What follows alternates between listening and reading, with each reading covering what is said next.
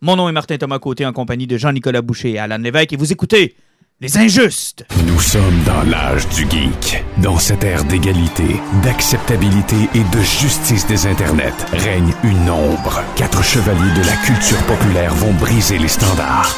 Nul ne sera à l'abri de leurs opinions. En tout temps, en tout lieu, les injustes.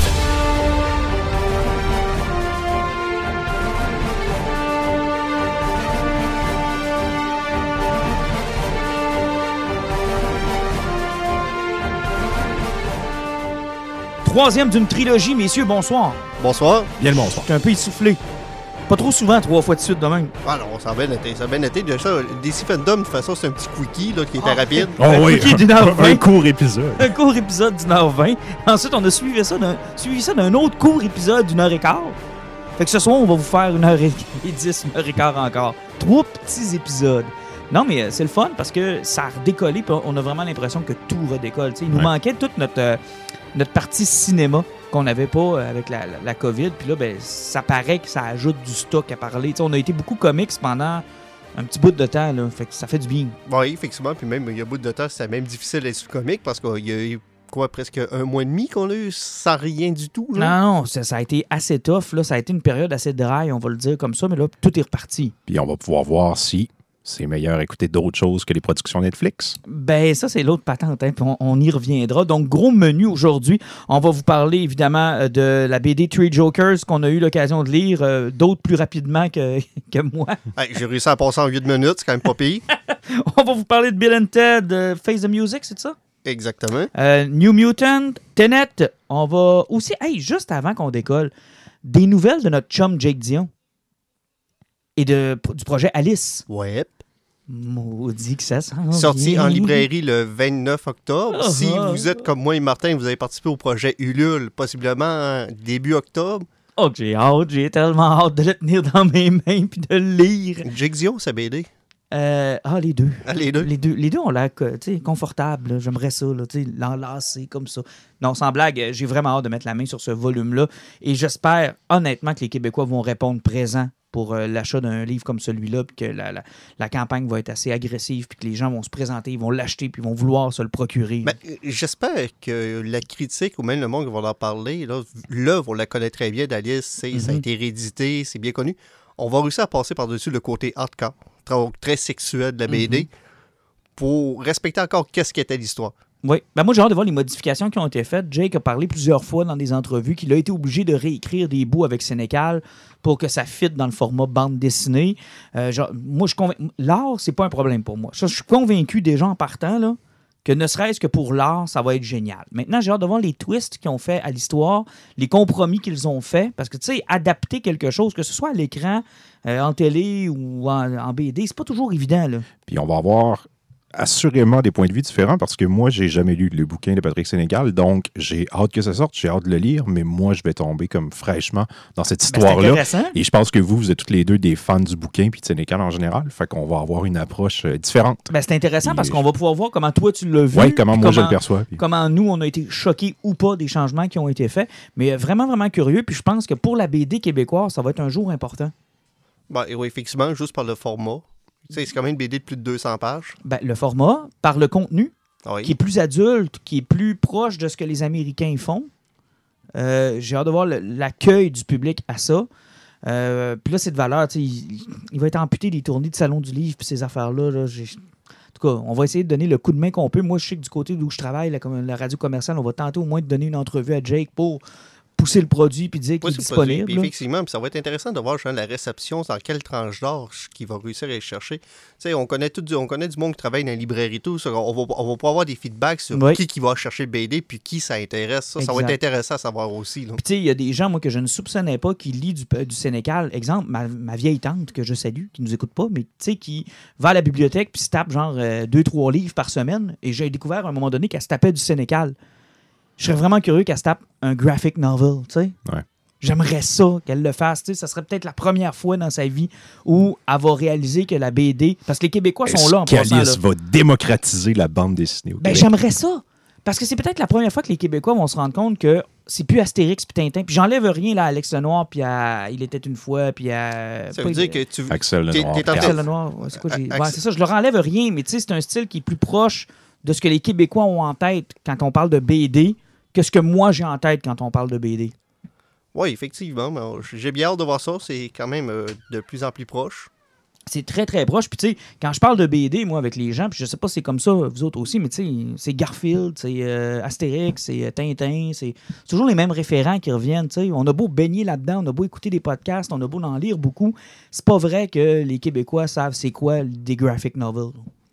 Pourtant, on a des super de bonnes maisons d'édition pour la BD, là, La Pastèque, Mécanique Générale, qui font.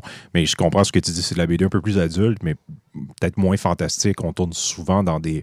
Ça raconte euh, l'histoire mondaine de gens qui sont aux études ou qui ont des problèmes à la job. C'est ça, puis On j'enlève est rien très, de euh, Paul day A, j'enlève exact. Ben, c'est ce que j'avais en ça, tête. là. là, que moi, j'adore, mais oui, là, on va avoir quelque chose d'un peu différent. J'ai vraiment hâte de voir la réception, puis euh, vous pouvez être sûr qu'on va vous tenir au courant, puis on, on a bien, bien hâte de lire ça. Bon, parenthèse fermée. Maintenant, j'ouvre une nouvelle parenthèse. C'est tombé comme une bombe. Ça, tu Mm. parles de la nouvelle en fin de semaine dernière? Je peux pas ne pas en parler. C'est tombé comme une bombe. Ça m'a coupé les deux jambes. J'y ai pas cru au départ. Je me suis, j'ai même été obligé de retourner sur Wikipédia pour savoir que c'était bien lui. là. Ben, pas juste ça. Moi, c'est que j'ai appris les dates. Ah, les dates, c'est- on parle évidemment de Chadwick Boseman, Boseman. décédé à l'âge de 43 ans du cancer du côlon qu'il combattait depuis les quatre, dernières Depuis années. 2016, puis euh, Black Panther date de 2018. Endgame, ça date de pas si loin que ça. Civil War, c'est récent 2016. aussi. 2016. Ça veut dire que, puis ça, ça a été confirmé par la famille, il a tourné entre des séances de chimio puis des chirurgies. C'est Et- hallucinant. Personne dans le casting le savait. En fait, personne ne le savait, point. Mm. Euh, ça a- tu sais, il y a comme eu deux nouvelles. Un, il était atteint du cancer depuis quatre ans, puis deux, il en était décédé à l'âge de 43 ans. Et euh, juste une petite parenthèse, vous dire à quel point les réseaux sociaux, c'est poison puis c'est de la merde. Il avait été victime d'intimidation au début d'année. À cause de sa perte de Parce poids. qu'il avait perdu du poids, oui. Arc! Ce sera pas long, veux-tu que je te parle euh, de deuxième euh, côté très malsain des euh, Mhm. médias sociaux?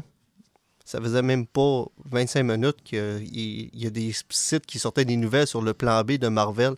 Est-ce qu'on va faire un Black Panther avec sa sœur? Comment Marvel va continuer avec un Black Panther mort? Arc! Screen Run l'a fait. Arc! Euh, IGN était sur le bord de poser la question aussi. Arc! Sauf On que peut-tu respirer un petit peu, là, laisser le temps aux gars de mourir, puis faire notre deuil, puis après, on parlera là, des, Ben, des il y a une chose, de- par exemple, que je peux vous dire dès maintenant.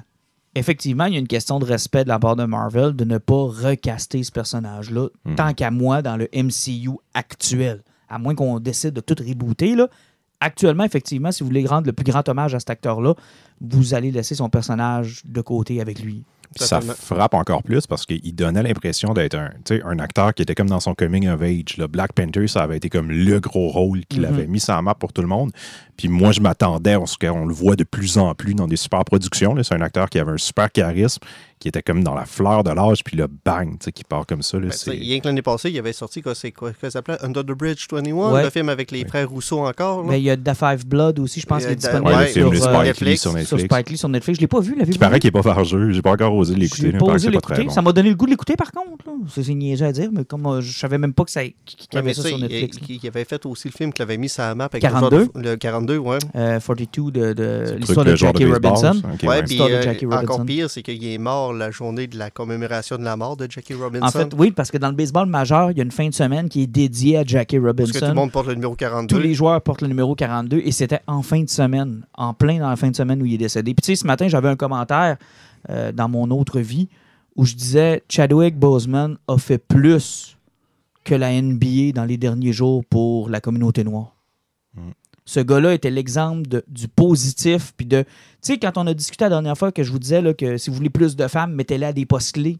Si vous voulez plus de diversité, donnez-leur les règnes de quelque chose. Puis faites pas juste tasser des personnages qu'on connaît ou euh, euh, inventer des affaires qui n'ont pas d'allure. Tu sais, Boseman, là, il était dans Black Panther, un personnage créé noir en 1966 avec un réalisateur noir, des scripts noirs, un cast presque à 95% noir. Et une musique qui respectait la communauté. et il a fait un milliard de dollars worldwide. Mm. Tu sais, c'est- ça, là, c'était tout, tout, tout qu'un fait d'armes, là. Je sais pas si vous êtes d'accord avec moi. là, Ouais, mais totalement. Je pense que Black Panther, avec son film solo, a plus marqué le MCU que les trois films de Captain America. Je pense que oui. Je pense qu'on peut aller jusque-là. Puis c'était un fucking beau film. Je l'ai réécouté en fin de semaine. Oui, OK, on- en- en- enlève toutes les allégories puis les ressemblances avec le Roi Lion. Ouais. Ouais. C'est un très, très beau film. Mais tu sais, mais veut, veut pas, ça fait partie un petit peu de la communauté de l'Afrique. Ben, la culture, la ouais. culture de l'Afrique, ce genre d'histoire-là comme ça. Mais euh, ça reste un film qui était magnifique, qui était super beau.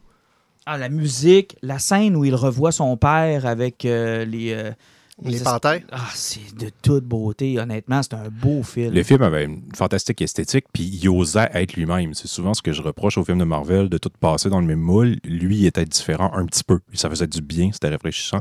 Puis je trouvais ça cool de voir un film qui a cette portée-là, qui me donnait l'impression qu'il inspirait les jeunes. Tu sais, que c'était un film le fun, puis qui partageait un, un succès à l'écran avec les revenus qu'il a fait, mais un succès critique aussi, puis ça a comme rallié un petit peu tout le monde. En fait, ça transcendait. Moi, ça devient une que- belle image. C'est ça que je trouvais intéressant, tu sais, parce qu'il y en a des films qui sont faits par la communauté noire, puis des fois, quand tu es un blanc, tu l'écoutes, tu as l'impression que tu comprends pas les. les That tu outside, ouais. tu comprends pas. Mais Black Panther, là, tout le monde tripait, là. Tout le monde était rassemblé, puis c'était une belle fenêtre pour toutes sortes de trucs.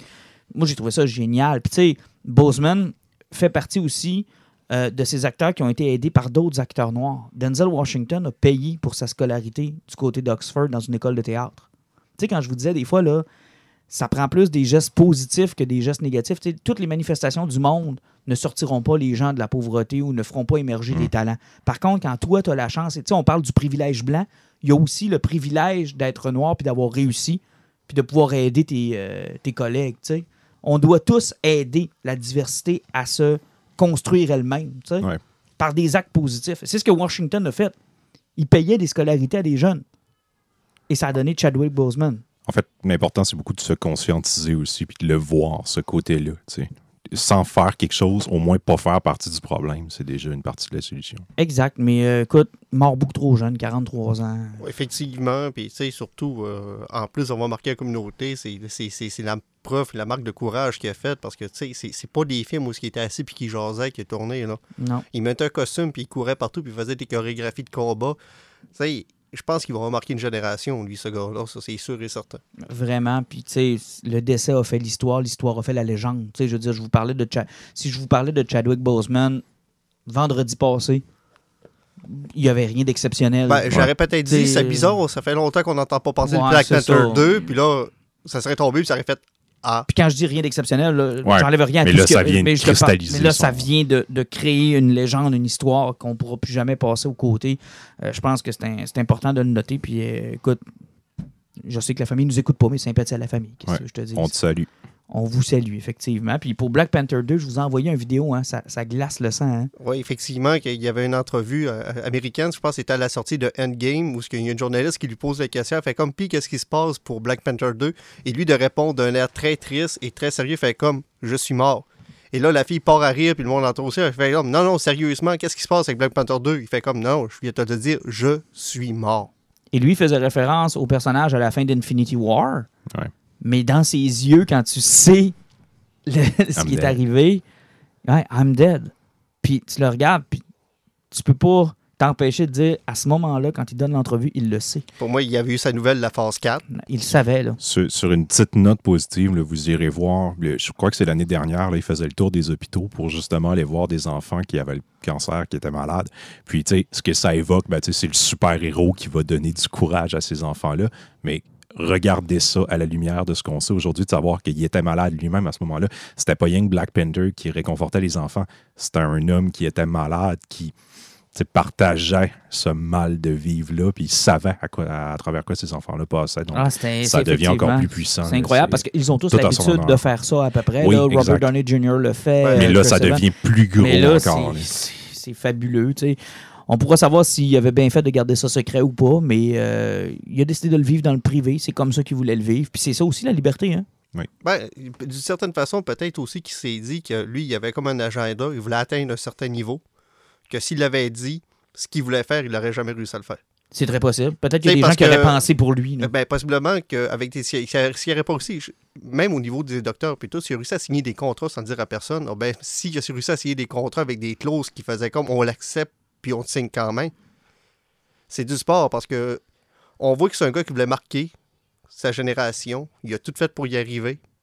Puis, euh, puis la question qu'on va toujours se poser, là, c'est ça sera pas la seule personne qu'on va avoir vu qui a eu un cancer, puis qui en a trop fait, puis qui a, a peut-être pas donné de chance à ses rémissions aussi. Là. Ah, c'est sûr. Ça, c'est sûr que c'est probablement pas donné de chance. Mais écoute, Mais Wakanda Forever. Il, a fait ce qu'il voulait faire. Exactement. OK, on parle de BD avant de tomber dans les autres sujets de films. Je vous ai fait lire il y a quelques minutes à peine Three Joker de Jeff Jones et euh, comment ça s'appelle l'artiste Fabok? Euh, ouais, Jason, Jason Fabok. Fabok. Jason Fabok, et donc qui est un artiste canadien. Euh, Un petit gars de chez nous. petit gars de chez nous. Ça fait cinq ans qu'on attend ça. On en discutait tout à l'heure.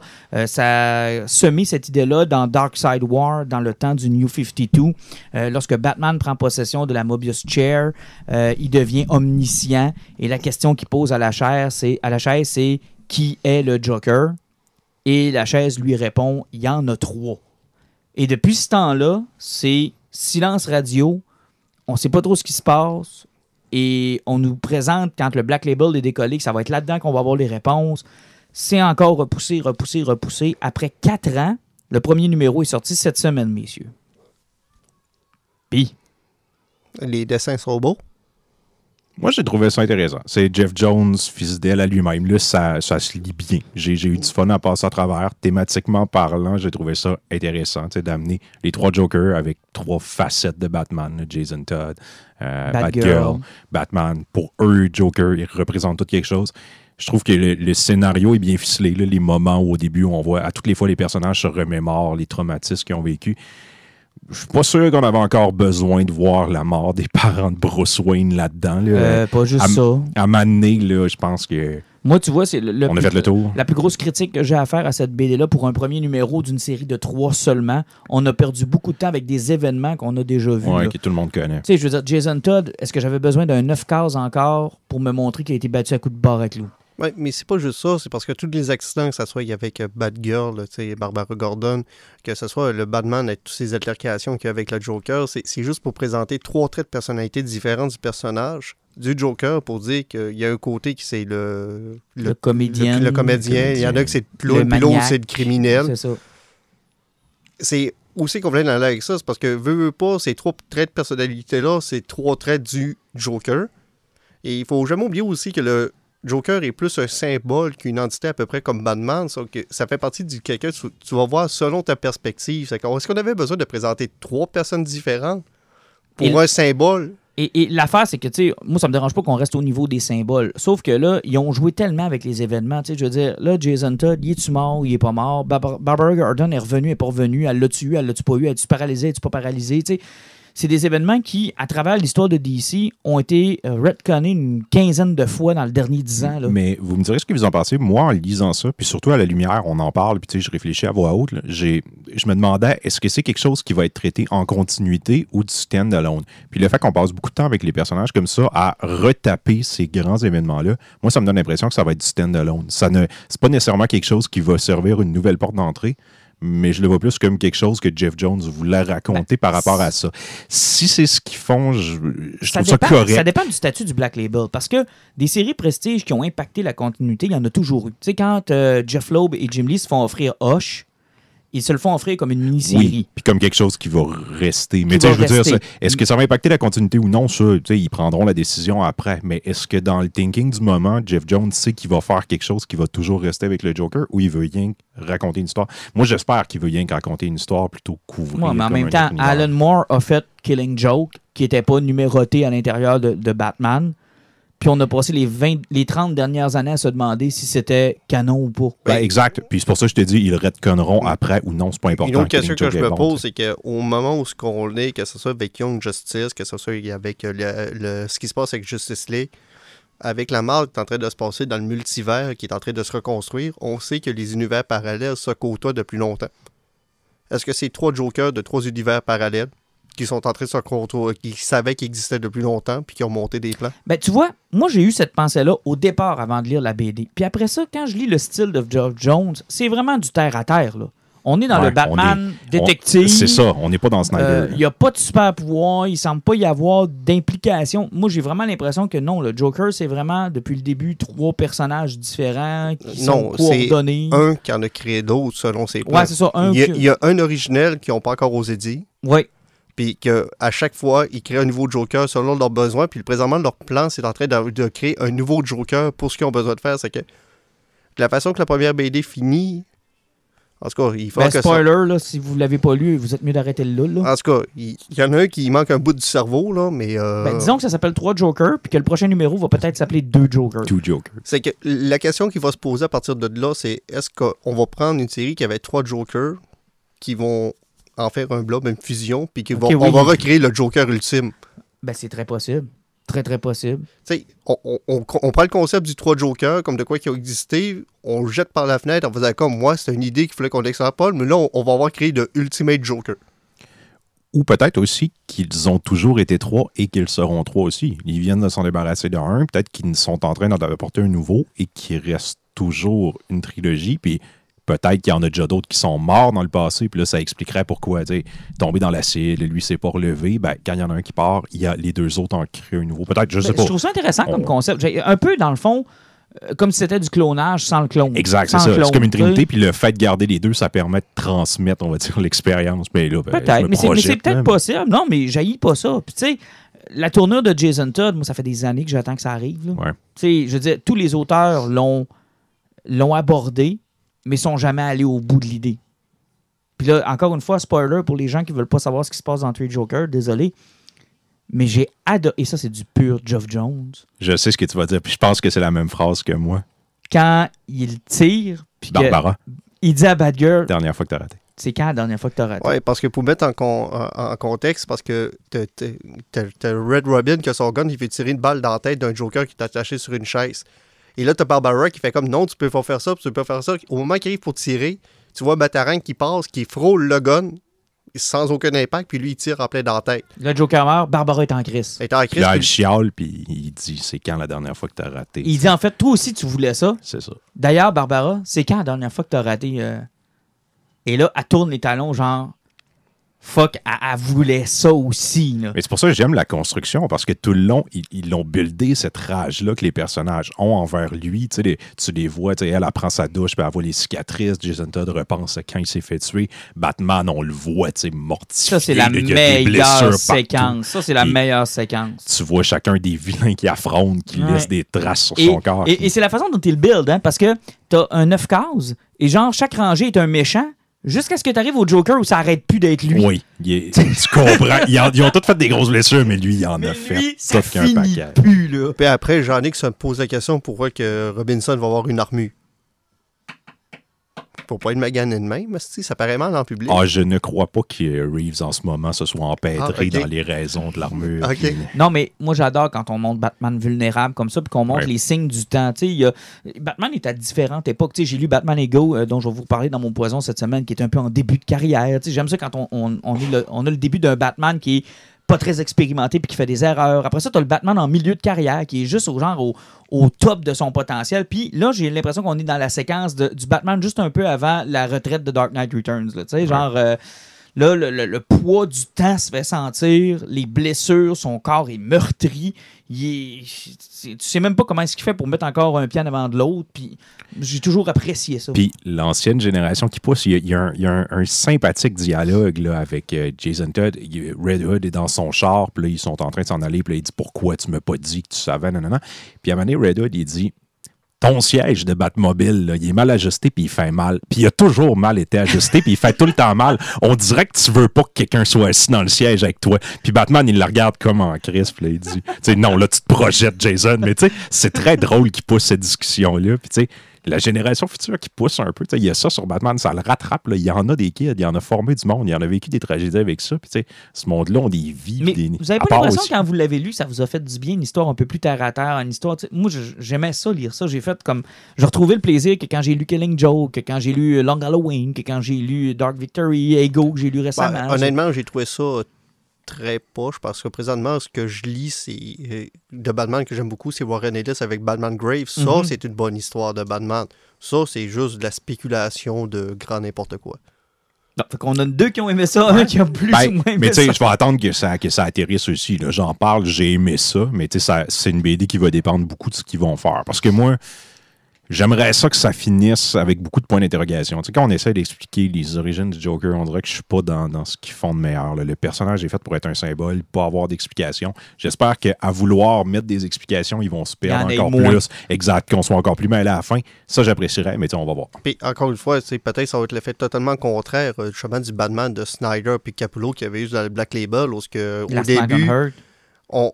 On, avait l'impression que ça allait être bon, puis plus ça avançait, qu'on est arrivé dans le dernier numéro, on a fait What the fuck? Ah, c'était tellement Tu sais, mauvais. peut-être qu'au moins lui, ça va être- il va commencer plus léger, puis qu'il va arriver sur un climax à la fin qui va être incroyable, puis ça sera pas justement le Last Night on Earth qu'on est arrivé à la fin, puis on a fait Oh, Ah, ça, pour c'était terrible. hein, parce que le premier numéro, en plus, il y avait tellement de Le concepts. premier numéro était là. excellent. Le deuxième, il amenait semi une idée, mais ça tombait vite à plat. Puis on est arrivé sur le troisième, on a fait Ah, Ah, avec Superman qui arrivait au milieu de tout ça. Ah, c'était tellement pas bon. Mais euh, on va lui laisser une chance. Moi, j'ai été probablement, puis je plaide coupable, séduit par un par l'art et Hmm. deux par les dialogues de Jones qui sont encore autant sa coche. Là. Tu sais, Je veux dire, lire du Jones, c'est pas lire du Morrison ou du Schneider. là. Tu sais, Ça coule. C'est... Ouais. T'as l'impression que c'est, écrit pour être compris. Là. C'est pas écrit pour, euh, pour Ça te coule. fucker, là. Ça coule vraiment.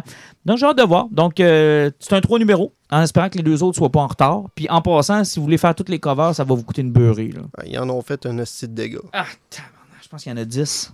En tout cas, le niveau d'ici, là, c'est on imprime moins, mais quand on fait des variantes cover, on en fait 72. Ah, On- c'est bienvenue dans les comics des années 96. Ouais, c'est ça. Ça a bien fonctionné, ça, dans le passé, dans le comic, de faire des tonnes de variantes. Exactement. Euh, Vous en parlerez à la gang qui ont créé Image Comics, qui se sont rendus compte que la bulle de spéculation a tué le comics des années 90. Non, c'est clair. Parce que 300 personnes faisaient la file pour acheter les 12 000 différents covers qu'il y avait. Puis quand ils sortaient de là, ils avaient payé 3 piastres, puis en sortant, ils valaient 17. Ah, c'est terrible. là. C'est la pire chose à faire. là. Puis, il y en a du variant là, pour le premier numéro. là. Je pense qu'il y a un variant par Joker, plus un Batman, plus deux autres variants, plus un normal, plus un. Écoute, ça. Ah, je te dis, plus. rendu là, même celui qui est sur le 1 centième, là, ben, le 1 25e, il vaut rien. Là. Tu sais, tu vas l'acheter 9 à 30 piastres, il ne vaudra, plus jamais 30 piastres. Non, C'est- effectivement.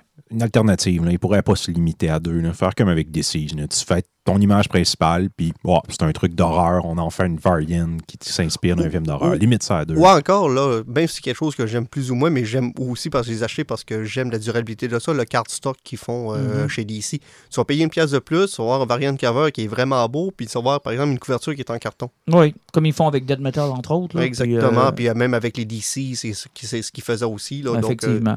Ou moi, j'aime j'aime quand ils encouragent les comic stores. Tu sais, genre, euh, vous avez un variant pour une, une sorte de comic store ou euh, une partie, entre autres. Ça, je trouve ça quand même sympathique. Je me dis à la limite.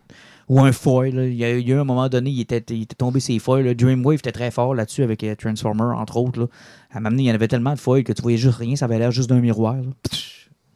Un beau morceau d'aluminium. Exact. OK, on, avant de parler de Tenet, il y avait deux autres films. Un qui est sorti en VOD, avec quelques salles, hein, je pense. effectivement, c'est très limité au niveau des salles. Bill and Ted Face the Music, troisième opus. Exactement. Donc, euh, Bill et Ted sont devenus une trilogie euh, parce qu'on va parler quand même d'un film qui est sorti à quoi, 189 le premier?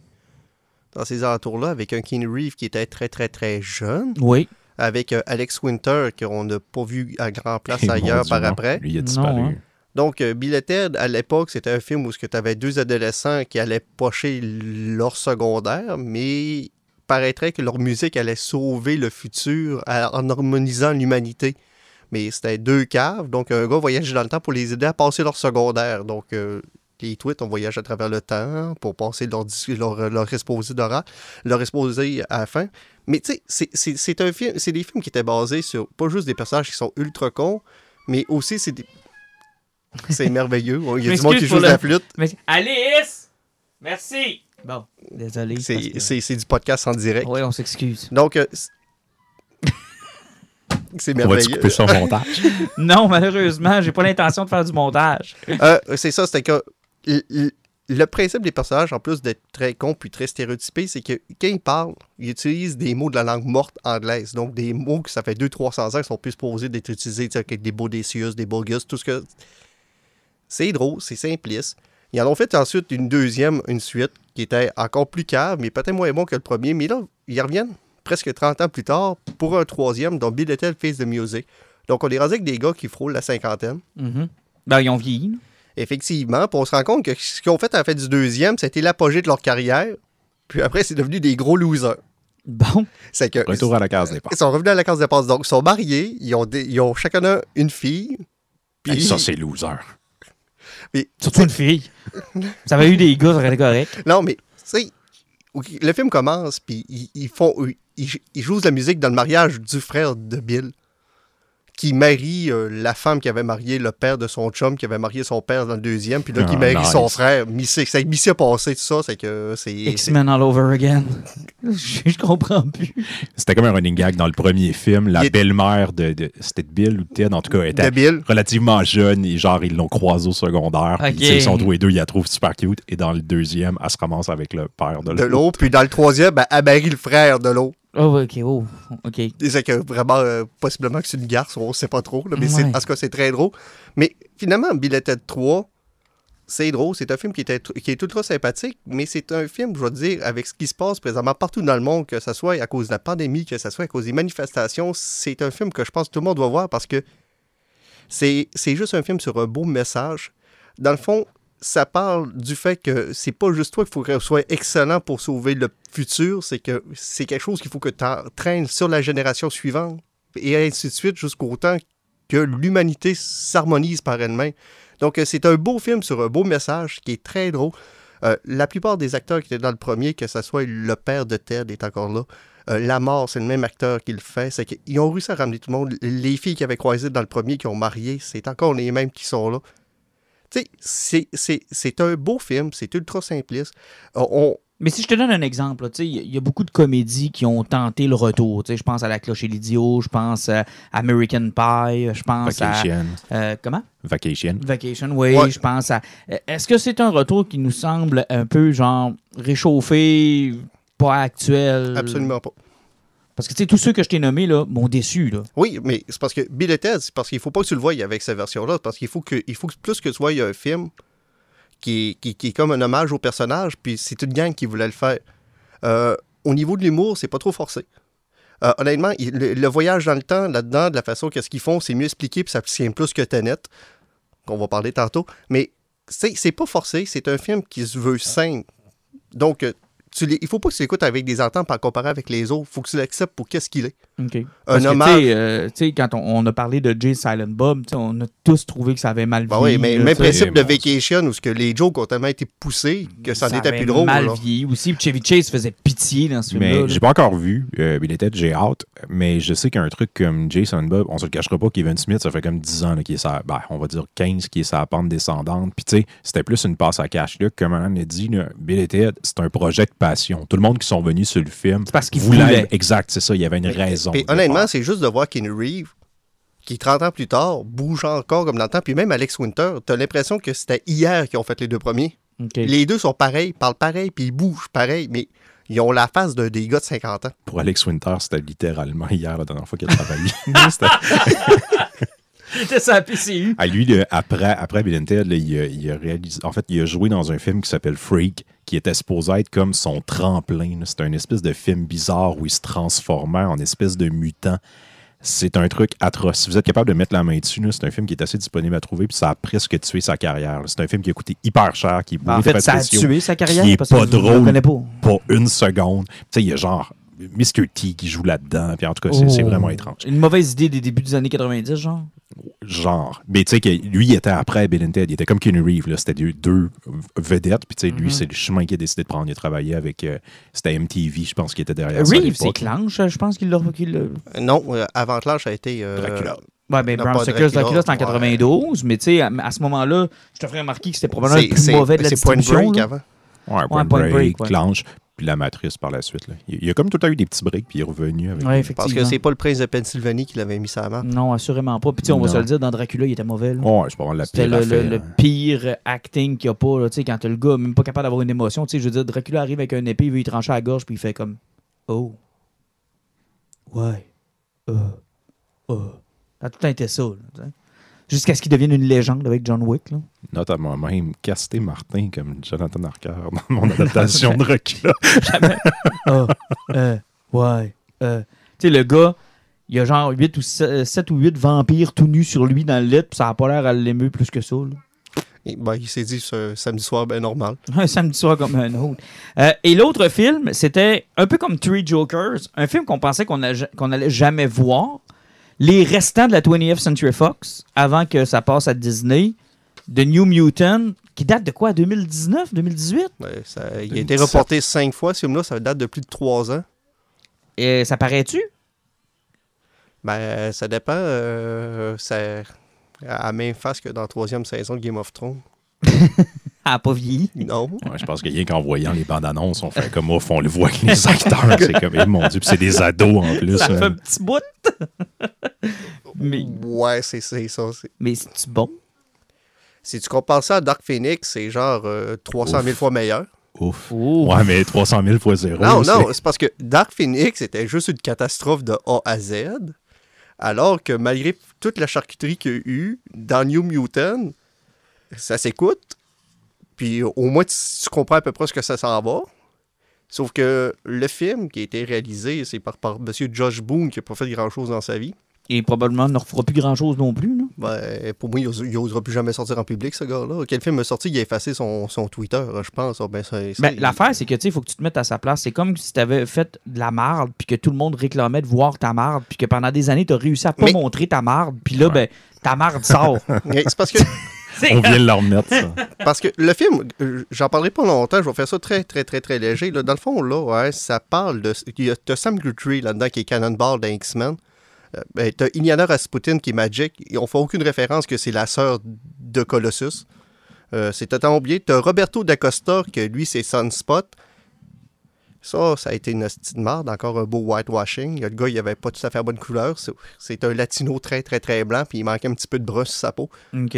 C'est que ça, ça n'a pas beaucoup aidé un film qui, qui était parti dans le mauvais, dans le, En- dans le mauvais en côté. partant? En partant. T'as René Sinclair qui est Wolfbane, qui était joué par euh, chose, euh, euh, je- J'ai l'impression qu'on lit les castes de Suicide Squad. Ah, mais tu sais, c'est parce que Tous ces héros qu'on n'a jamais entendu parler. ben, si t'as jamais lu du New X-Men, effectivement. Ouais, Ben, New comme le trois ouais. quarts du monde. Puis le personnage qui est principal dans, ce- c'est dans, sa- dans- dans le film, c'est Daniel Moonstar qui est Mirage. Fait que dans le fond, euh, t'as une fille qui, dans sa réserve, c'est une Cheyenne, Daniel Moonstar, où ce que ça arrive au début, où ce que sa communauté euh, est- Cheyenne se fait tuer au grand complet par euh, possiblement une tornade. Elle se réveille dans un hôpital, puis t'as un docteur qui est là, qui, veut, qui essaie de la traiter parce que euh, il traite des mutants normalement dans cet hôpital-là. T'as toutes les faux que j'ai nommés qui sont dans l'hôpital, qui disent on est en prison, puis on peut pas se sauver des sites. Puis t'as Ok. le docteur qui fait des, des séances de psychologie avec les enfants. OK. On a une prémisse d'un film d'horreur normal. Ouais, genre, mais qui se passe dans l'hôpital. Un peu ce que Logan avait fait avec euh, X-23. Parce là, que ça se passe exactement dans le même univers que Logan, parce que je vais en revenir tantôt, c'est que les flots qu'ils essaient de sauver, tu te rends compte qu'il y a un champ de force, puis c'est la, la docteur qui écrit. Mais là, plus ça avance, les flots, ils ont des cauchemars qui sont très horrifiques. On voit le côté qui est exposé de 16 ans plus qui arrive, mais qui n'est pas vraiment expliqué. Comme euh, Magic, elle a des, des- des rêves d'un genre de Slenderman qui apparaissent partout, sont vraiment pareils. C'est exposé de, de rapport à son enfance, mais on l'expliquera jamais OK. Ça a été charcuté. parce que ça a été charcuté. Sam Guthrie, il va y avoir des cauchemars aussi, où ce que ça aussi, ça sera jamais expliqué. Euh, c'est que chaque enfant a des cauchemars qui arrivent, puis c'est très, très, très survolé. Mais finalement, c'est parce que Daniel Moussard, son pouvoir mutant, c'est qu'elle, elle rend les, les peurs du monde réelles. C'est pour ça qu'elle s'appelle Mirage. C'est que elle comme la semi-méchante le long du film, jusqu'au temps qu'à la fin, ils réussissent tout à se sauver à combattre là, là. Mais je vais, je vais te dire, ce film-là, vu a rien qui est expliqué, le film dure une heure et demie, quand tu sors de là, tu as l'impression d'avoir écouté le premier épisode d'une série TV. Ça fait que tu as le concept, on est dans une asile psychiatrique, le monde réussit à se sauver de façon bizarre, puis il commence à se connaître là en faisant comme en réussit à se sauver. C'est comme, waouh, on, on est une gang, on est ensemble, on réussit à se sauver et nos aventures commencent. Générique. Et que ça me tente pas de voir ça. Ben, je je trouve la prémisse intéressante quand même parce que euh, là, t'en parlais, puis ça me faisait penser au, à Nightmare on Elm Street. Celui, genre, Ouais, avec sauf euh, qu'à- à chaque fois que ça Patricia quand- Arquette qui sont dans puis, Euh, euh, oui, Dream Master. Dream Euh, Master. Mais là. effectivement, Dream Warrior, il, Dream il y Warrior. a, Dream Warrior. il y a full- il y a plein de bonnes idées, mais vu que c'est 13 ans et plus, à chaque fois que l'horreur embarque, c'est coupé. Ouais, parce qu'il voulait le mettre page 13. Puis vu qu'on connaît pas les origines des personnages, ça fait comme très charcuté. Puis quand t'arrives à la fin, c'est là où que l'histoire devrait commencer normalement et ça fait générique. Et pourquoi tu dis que ça a un lien avec Logan? Parce que l'école où ils sont, c'est une docteure qui est engagée par Nathaniel Exes. Puis si le monde, il fois qu'elle elle, a réussi à traiter de pouvoir mutant puis elle n'est pas contrôlée pour les enfants, il envoie où ce que X23 était traité.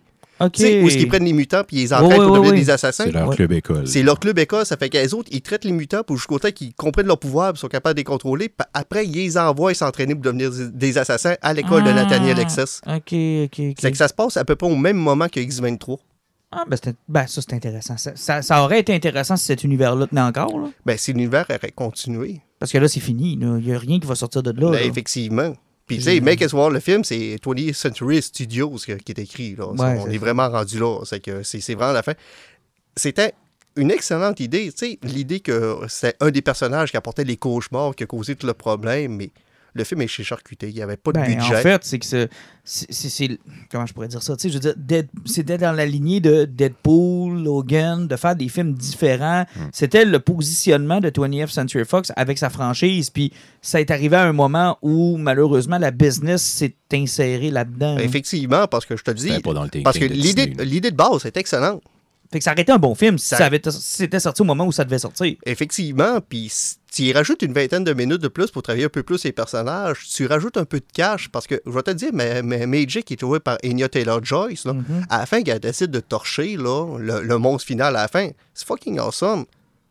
Mais les autres mutants, là, à côté, c'est Parce que moi, parce que moi j'adorais ce thinking-là, dépendamment de ce que tu vas m'en dire, parce que je t'ai jamais parlé de ça. Mais, mais moi, le, le repositionnement que, euh, que Tony F. Century Fox avait fait avec ses franchises, je trouvais ça génial. Moi, Logan, je considère encore aujourd'hui que c'est un des meilleurs films de super-héros. C'est un de mes préférés à tout le moins. Puis si on fait abstraction des derniers X-Men, comme tu sais, Dark Phoenix, Dark Phoenix puis puis Apocalypse, Apocalypse, quand, quand ils ont remis sur la map First avec Class. First Class, là, ça a reçu un succès. Puis tu sais, je veux dire, X-Men 3 est à peu près détesté par tout le monde. Oh, là. oui. Puis là, ça a comme ramené les X-Men sur la map. Puis je pense que Disney, ça les faisait chier un peu là, que la franchise reprenne Ben, c'est sûr, parce que dès- à chaque fois que la franchise prenait du galon, Ouais, ça les ça éloignait, le de récupérer les droits des personnages. Puis tu sais, Deadpool, ça a dû les faire chier encore plus. là. Ben, pas juste ça, qu'un personnage aussi vulgaire et violent réussisse à faire autant Hein? de Ouais, cash. c'est comme un, c'est un problème pour eux autres. Ça là. a Ils seront jamais Parce que les de autres ont payé le cette franchise-là, puis Ryan Reynolds. Ah, ça doit tellement les Tout le monde chier, les là. écœure pour avoir un Deadpool 3, mais autres ne peuvent pas s'embarquer Ah, ils feront jamais ça. Ils ont tellement dit non à de sais, monde. que- Imaginez, tu sais, imaginez deux secondes endgame avec un Deadpool dedans. Tu sais, comment ça vient péter, genre, leur modèle, puis ce qu'ils font d'habitude. Puis même Ils s'ils sont décidaient de que ça, garder là. cet univers-là en parallèle, ils seront pas capables de le faire vivre. là. D'abord, ils n'ont aucun intérêt à avoir deux univers Non, puis il faut que tu l'alimentes. Tu sais, Deadpool, il a le fun un peu aussi à plugger, genre, les X-Men, Ben, puis montrer qu'il y a des liens, puis tu sais, en rire un petit peu. Marvel fait beaucoup d'humour, mais ne rit pas de lui-même. Les Non. personnages se moquent pas. là. Jamais. C'est sérieux. Jamais. Puis tu peux pas imaginer un Deadpool PG-13. là. Ben, ça, à un moment donné, il faudra peut-être qu'ils se reposent des questions. C'est parce que quand les cinémas vont rouvrir et ils vont avoir besoin d'argent, là, t'en profites puis t'en fais un dernier de, avec justement le de 20th Century Studios. Tu fais des ça, dernières tu jokes, tu fais des dernières jokes qui restent avec l'univers de, de la, de la Fox. Puis tu closes ça, puis t'en veux plus jamais Deadpool. Mais tu fais un dernier coup de cash. Ben, moi, je pense que ça en prend un dernier. Là, Ça parce prend que- un dernier coup de cash parce que un film, un personnage qui va être facile à rentabiliser. Et quand le monde va voir sortir voir des films, ben Deadpool, ça va faire partie Ben, du monde que le monde va Il y, a, vouloir voir. il y a un culte fan aussi autour de Deadpool. tu sais. C'est pas vrai que les gens vont s'empêcher d'aller voir un Mais Deadpool. encore une fois, l'autre problème, c'est qu'avec Disney qui se retire du physique, c'est un film qu'ils ne pourront plus jamais revendre par après. Non, en plus. Parce qu'ils ne mettront jamais sur leur plateforme. Non, jamais. Ils peuvent pas faire ça. Tu sais, c'est parce que moi, je vais, je toujours avoir le problème. Moi, maintenant, je, je suis pas mal rendu sur 4K et compagnie. Ça fait que si tu me dis que je rien que sortir tes films en Blu-ray, si tu sors, tu commences à me perdre un peu. là. Puis, tu sais, autant on peut dire que le deuxième était pas très bon, j'ai quand même fucking ri tout le long pareil de Deadpool. C'était moins bon. C'était moins efficace. Ah, mais Black Tom, il était-tu blanc ben noir? C'est du Je aussi, me ça? souviens pas, mais je me souviens juste de, de la passe des parachutes, puis j'en ris encore, genre. Ah, avec Brad Pitt qui est mort? Ah, c'est que c'est drôle. C'est tellement drôle. Hey, son meilleur ami, c'est quoi? Il s'appelait Peter? Comment est-ce qu'il s'appelait Peter. Peter? Peter, Ah, c'est là, qui est- il est mort de avec façon la random. moustache, ça n'a pas de bon sens. Il est revenu dans le temps pour le sauver à la fin. Oui, il a pris le temps de revenir dans le temps pour le sauver. Tu sais, je veux dire, moi, moi, ça m'avait bien fait rire. tu sais. C'était un gros ramassis de n'importe quoi. Il n'y a rien qui se tenait. C'était moins efficace que le premier. Mais c'était fucking drôle pareil. Oui. Je l'ai ri pareil. Puis j'ai eu du plaisir pareil. Donc oui, j'aurais aimé ça en avoir un troisième. Mais je pense pas que... Je suis un peu d'accord avec toi. Je suis pas sûr qu'on va le voir. Bon. Tenet. Y a-t-il quelqu'un qui allé voir c'est qui qui faisait la musique finalement ce C'est le même qui a fait Black Panther. Ah, exact. ok, ouais, c'est le même. Et, a euh, un nom suédois. ouais, euh, et qui clairement a eu des influences de Hans Zimmer et sa seule note. Là. Non, mais j'ai l'impression que c'est Christopher Nolan qui réalise un film, il demande à, son, euh, un gars qui fait sa musique pas plus que deux notes. Si t'es chanceux, je t'en laisse une troisième. En plus, ben non, mais il a été chanceux dans tes notes parce qu'il avait droit à deux notes plus une à l'envers. Ouais. On embarque direct dans, dans, dans, dans le comme ça, non? Ben, on peut y aller. ouais, on va parler de Tenet, Ben. nouveau film de Christopher Nolan. Moi, je l'ai fucking adoré, la trame sonore. Ah, mais. Alors, avant de parler du oui, film, oui, oui, moi, oui. j'ai j'ai regardé ma blonde pendant le film, puis j'y ai dit, c'est ma trame sonore de Hans Zimmer préférée à date. puis là, elle me regarde comme avec le sourire, elle dit, je pense que c'est pas Zimmer qui l'a fait. Mais je vais dire comme les autres, on sent les, influ- les influences. Ben, Tempête. Martin, pum. Ça faisait 10 minutes que le film est cassé. Martin Barreur fait comme, je suis plus capable des deux notes de Zimmer. J'ai fait, euh, non, c'est pas Zimmer qui est celui. C'est que finalement, le problème, c'est Nolan dans ses C'est films. Nolan, c'est pas Zimmer. Ouais. Mais c'est vrai que la musique, tu sais, est- est efficace par contre. Je dois donner ça, là. Tu sais, c'est pas de la musique que tu réécoutes, mais que quand le film. Tu sais, t'as toujours deux types de musique. T'as le film, qui- la musique qui accompagne un film, puis qui est bonne juste quand t'écoutes le Et surtout, film. tu as une musique qui a été écrite puis composée de façon assez intelligente pour fonctionner avec le concept du film. Exact. Ouais, c'est un palindrome. Exact. Puis t'as la musique qui transcende le film, que tu peux te retaper. Tu sais, exemple, le thème de Superman va toujours être bon. Peu importe, film ou Mais j'aimerais bien qu'écouter la trame sonore tout seul, puis à l'oreille dire OK, ça c'est à l'envers. Ah non, ça c'est le bout qui est à l'endroit. Tu sais, le challenge, j'écoutais une musique, puis non, non, ça ce bout-là, il est à l'envers. Mais on le sentait là, dans le trame sonore. tu sais, Il y a des moments où, puis là, à un moment donné, je dis à Sophie, check, le- mettons, là, on est à l'envers, ben, la trame sonore est à l'envers. Puis là, on est- tu sais, il, il joue avec ça, puis j'ai trouvé ça vraiment cool parce que tu sais, ça, ça- tu l'entends à l'oreille. Je pense que tu sais, ça, ça mérite d'être analysé, puis il y a du monde qui vont se faire un plaisir de le faire, mais tu le sens qu'il a joué. Tu sais, que le souci du détail est là. Mettons Reven- qu'un mélomane avec une oreille qui est bonne, sa ouais, musique, il, doit avoir, il devait avoir un beau fun là-dessus. Bon, revenons maintenant sur l'essentiel. Tenet, je vais vous dire rapidement ce que j'en pense. Vous en direz ce que vous en pensez après. Très rapidement, là, je trouve que Nolan est un peu jeune pour se rendre hommage à lui-même. OK, je vais y aller avec la mienne. La mienne c'est que moi, ce que j'en pense, c'est que Nolan se pense plus brillant qu'il l'est. Euh, Puis le deuxième point, c'est exactement le même que toi, c'est que quand tu es au début de ta carrière, d'une certaine façon, oui, tu as réalisé beaucoup de films, mais quand tu as l'impression de voir des séquences de tes autres films précédents à travers, ouch! Ben, ça prend une certaine stature pour faire ça d'habitude. Moi, j'ai trouvé que Nolan avait réalisé son James Bond, mais c'est pas un bon James Bond. Ben, euh, commençons par le début. tu sais. le concept euh, est, est écœurant. Euh, J'ai Oui. adoré le concept. Je sais que toi, tu as peut-être de la misère. Tu me parlais du time travel, tu avais de la misère. Ouais, un peu. J'en parlerai tantôt On en parce que. mais moi, moi j'ai aimé le concept, là, de la façon que c'est construit. J'ai aimé le dénouement de la façon dont on, dé- tu sais, on répond à toutes nos questions. Puis tu sais, c'est un, c'est un tout. Là. À la fin, tu Ouais. comprends, puis tu fais comme Ah, wow. Sauf que j'ai trouvé que, un, c'était pas un- le film le plus accessible pour repartir le cinéma. Là. Je pense qu'il y a beaucoup de madames euh, qui vont sortir du film avant la fin, là, De Madame. puis de monsieur qui vont sortir à- avant la fin du film, comme j'ai vu dans Blade Runner Ah, c'est 2049. c'est sûr qu'il y en a qui ont saigné du nez. Là. Il y en a qui n'ont pas aimé ça, c'est sûr. Puis même moi, durant le film, je vous l'ai dit à m'amener, j'ai fait comme je suis pas sûr, je comprends tout. Ce que j'ai apprécié le plus du film, moi, c'est ce que toi, t'as peut-être pas aimé, Jean-Nic, c'est que moi, j'ai trouvé que c'était un excellent James Bond. J'ai adoré tout ce qui était James, James Bond-esque dans le film. Et le fils de Denzel euh, Washington Wow. est, un, est une découverte incroyable. Et Kenneth Branagh qui fait un méchant, je il était tellement bon, je l'ai pas reconnu. tous les acteurs travaillent avec pas grand-chose. Moi, c'est le plus grand. euh, euh, OK, je vais clarifier mon idée. là. Mhm. J'ai adoré ça. Et je trouve que c'est un, un super film. J'ai tripé dessus. Mais c'est loin d'être le meilleur Nolan. Puis je suis même pas sûr qu'il serait dans mon top 3. Mais j'ai vraiment aimé ça. Mais les défauts sont comme trop gros pour que je l'apprécie totalement. Ce que je vais dire sur le casting, c'est A1. Puis Washington en particulier, il est charismatique comme ça, pas de bon sens. Il bounce avec Pattinson, mais c'est le scénario le problème. Ils ont rien avec. Pas, pas le scénario. Parce que l'histoire est bien ficelée. Le mais au dialogue. fi- les dialogues. Ouais, les le- dialogues, parce qu'il y a genre, trop de En scénarios. fait, la, la profondeur des personnages. Tu sais, Ouais. Encore une fois, là, Nolan, là, quand il fait des bons films, habituellement, c'est son frère qui les écrit. Là, là on est un Nolan. là, qui, tu sais, on disait que la musique, on sent son influence. On sent son influence partout. Il contrôle le film de A à Z. Et c'est le défaut. Il n'a pas été capable de faire un personnage de femme intéressant. Tu sais, je veux dire, c'est rien qu'une fille qui sert à être sauvée avec un enjeu numéro un qui est un enfant que je me disais, connaît ça va nous rattraper. ça va être Pattinson quand il est plus vieux, il va voyager dans le temps, il va avoir quelque chose parce qu'il arrête pas d'en Mais parler de cet enfant-là. On le voit pas.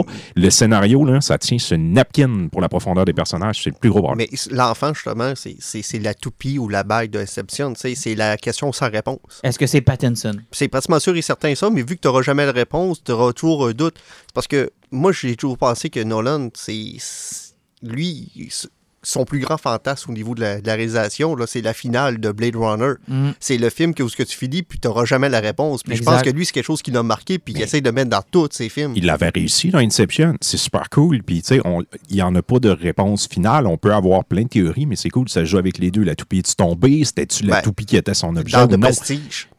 À la fin, euh, le gars, euh, Hugh Jackman, c'est-tu encore vraiment lui au nombre de fois qu'il s'est tué? Ouais, ouais. Mais sauf, ouais, on a une réponse, mais là, ça devient, tu sais, c'est-tu encore fait- réellement lui? En fait, je vais vous poser une perdu? question. Je vais mettre ça très gras pour que les auditeurs comprennent, puis vous allez voir où est-ce que je m'en vais. Est-ce que Nolan, en vieillissant, est devenu un peu comme M. Night Shyamalan? Non, parce qu'il fait de l'argent avec ses films, puis qu'on a encore du fun à les écouter. là. Je t'ai dit que ça allait être gros. Mais ce que je veux dire, c'est que rapidement dans la carrière de Shyamalan, il, il- il a- il s'est rendu hommage à lui-même. Puis il a essayé de topper ce qu'il faisait. Où, où j'avais l'impression que Il quand il, a fait son premier film, quand il a fait son premier film, là, il est pas allé au bout de son rêve, un peu comme George Lucas, là, puis qu'il est toujours en train de revisiter la même idée. Quand j'écoutais Tenet, là, je me disais, c'est-tu parce qu'il a pas réussi Inception? C'est-tu parce qu'il a pas réussi Interstellar? Ben, Non, c'est parce que lui, ce qui arrive, c'est que dans son schéma de réalisation, son objectif, c'est toujours de travailler avec le temps puis de reconstruire une histoire en la débattissant. Mhm. Euh, tu sais, on le fait avec Inception, parce qu'Inception, c'est une histoire qui se, qui se construisait, qui suivait, mais c'était la vitesse temporelle C'est qui, ça. qui C'était une changeait. histoire dans une histoire dans, dans une histoire, mais le temps changeait, puis se euh, C'est devenait ça. de plus en plus lourd en réalité. C'était que c'est réussir à monter une histoire avec une de char qui flippe, puis plus descend là, plus il peut se passer de temps là-dedans. C'est que tout était contrôlé sur le temps, mais sur un temps qui était sur une ligne continue. C'est ça. Euh, Kay est arrivé avec Dunkirk? Il a voulu prendre une histoire qui était en continu. Il a essayé de la déconstruire pour faire une histoire qui suivait, mais avec des événements temporels qui se suivaient pas, pour arriver à un climax total. Puis la musique qui essaie de rassembler le film, parce que même dans Dunkirk, la musique était super importante parce que la musique reconstruisait le film en même temps. Mhm. C'est que ce gars-là, il a toujours été passionné, puis euh, c'est vraiment la ligne de temps, la déconstruire puis la travailler. Puis en arrivant avec Tenet, avec le voyage dans le temps, avec le temps reverse, dans le fond, qu'on va parler tantôt, il est arrivé à l'apogée de son fantasme de réalisation, son- contrô- euh, mettre le temps dans la- à, à l'inverse et en continu, puis le tout s'entrecroise en même temps. Ouais. C'est un fantasme de réalisation, de, de, de fucker le temps, puis de voir s'il est capable de monter une histoire qui se, qui suit là-dessus. Et ça, c'est son apogée. Puis là, la question qui va se poser, c'est que qu'est-ce qu'il va réaliser par la suite? Pour moi, il va retourner à des films plus normaux à l'abandon. Probable. Mais tu sais, l'affaire, ce qui est intéressant dans Tenet, c'est que il nous donne quand même le conseil au début du film. là. Tu sais, je veux dire, il nous explique voici ce que vous allez voir, voici comment ça va se passer. Vous, êtes déjà, vous avez déjà probablement deviné que tout ce qui se passe, vous allez avoir la réponse à l'inverse à la fin du film. Mhm. Par contre, si vous n'êtes pas sûr de comprendre, ou encore que vous décrochez, ou que vous, vous- votre cerveau commence à brûler, ressentez le film puis laissez faire le reste. Ouais. C'est ce que le personnage dit de la femme, l'espèce de scientifique dont on se rappelle pas du nom. là. C'est un peu ce le conseil qu'elle donne. Puis moi, c'est le conseil que j'ai pris au- dans le film, parce qu'à un moment donné, rendu à cette scène-là, je me disais, oh boy, il y a peu ou pas l'explication, puis on est déjà rendu à 30 minutes dans le film. C'est parce que l'explication, en quelque sorte, si tu me laisses rien que 30 secondes pour expliquer le principe du bootstrap paradoxe qui est utilisé dans ce film-là, euh, c'est que dans le fond, si je vais donner un exemple qui est très très simple à, à comprendre en, en écoutant parler, c'est que mettons que quelqu'un qui sonne à la porte un matin chez vous, tu vas ouvrir la porte, il y a une boîte à ta porte, il n'y a personne qui est là. Tu ouvres la boîte, il y a un livre sur comment construire une, boîte, une machine à voyager dans le temps qui est dedans. Tu dis, OK, tu prends le livre, tu l'ouvres, c'est comme, Chris, je serais capable de le faire. Mais ça te prend 10 ans à faire la machine à voyager dans le temps. Que 10 ans plus tard, tu réussis à faire, à part, à marche. Et là, la question que tu as toujours en tête, c'est qui qui m'a donné le crise de livre? Tu regardes le livre sur la bibliothèque, tu fais comme, c'est moi qui me l'ai donné? Tu retournes 10 ans dans le passé, tu te donnes toi-même le livre. Oui, ce qui est un classique du, du voyage Ouais, temps. effectivement, sauf que là, tu arrives sur le chemin, sur le paradoxe, c'est comment c'est possible? Parce que le livre doit être écrit une première fois. Exactement, qui qui a écrit le livre? Donc, c'est toi? T'es venu te l'emporter? Ça fait que qui a écrit le livre la première fois, tu n'as pas ta réponse. Donc, euh, au niveau mathématique et philosophique, c'est un paradoxe qui n'a jamais eu de réponse. Et Il ça, n'y a pas besoin de l'avoir. C'est un loop. La, la question et la réponse. Ben non, c'est impossible parce que personne n'écrit le livre. Ça fait que le livre ne peut pas exister. Qu'est-ce qui est venu en premier, l'œuf ou la poule? Mais c'est un peu ça. Euh, C'est ben non, mais c'est. Mais ouais, mais, mais C'est un c'est ça. loop, là. Ça C'est fait que c'est- c'est un le- paradoxe. la, la- la- la prémisse du film, c'est que si c'est pour ça qu'elle dit essaye pas de comprendre pour C'est rien. ça. Parce que tu n'auras jamais de réponse. Parce que le, Ressens-le. le futur ne peut pas créer le passé. Ça fait que c'est juste quelque chose que tu peux écrire sur un bout de papier puis que ça fonctionne. Mais ça n'a aucune logique, ça ne peut pas fonctionner. Parce Donc, que c'est ce qu'elle dit. Elle dit tu ne peux pas changer. Ce qui est fait est fait. Tu peux pas le changer. exactement. Et Parce C'est le leitmotiv du film. là. Ce qui est arrivé est Elle- arrivé. il le répète souvent. Ce qui est arrivé est arrivé. Ce qui est Parce arrivé est arrivé. c'est le, c'est le, c'est Nolan qui l'écrit sur un bout de papier, puis ça arrive comme ça, point c'est tout, parce que ça n'a aucune logique possible. Mais, on va se le dire, au niveau par contre des effets spéciaux et du visuel, ça donne une des séquences d'action les plus satisfaisantes que j'ai vues depuis quelques années. Particulièrement quand on, on la voit, on la vit, puis qu'après, on la voit à l'inverse. Ça, c'est le payoff du film. Il y en a deux. puis là, la la bataille de la fin, c'est C'est incroyable. Mais avant d'arriver à la bataille de la fin, c'est la première bataille, en quelque sorte, dans le couloir, Oui, dans la- l'aéroport où ce que l'affaire d'art. Parce que vu que c'est plus simpliste, c'est un à un. Oui.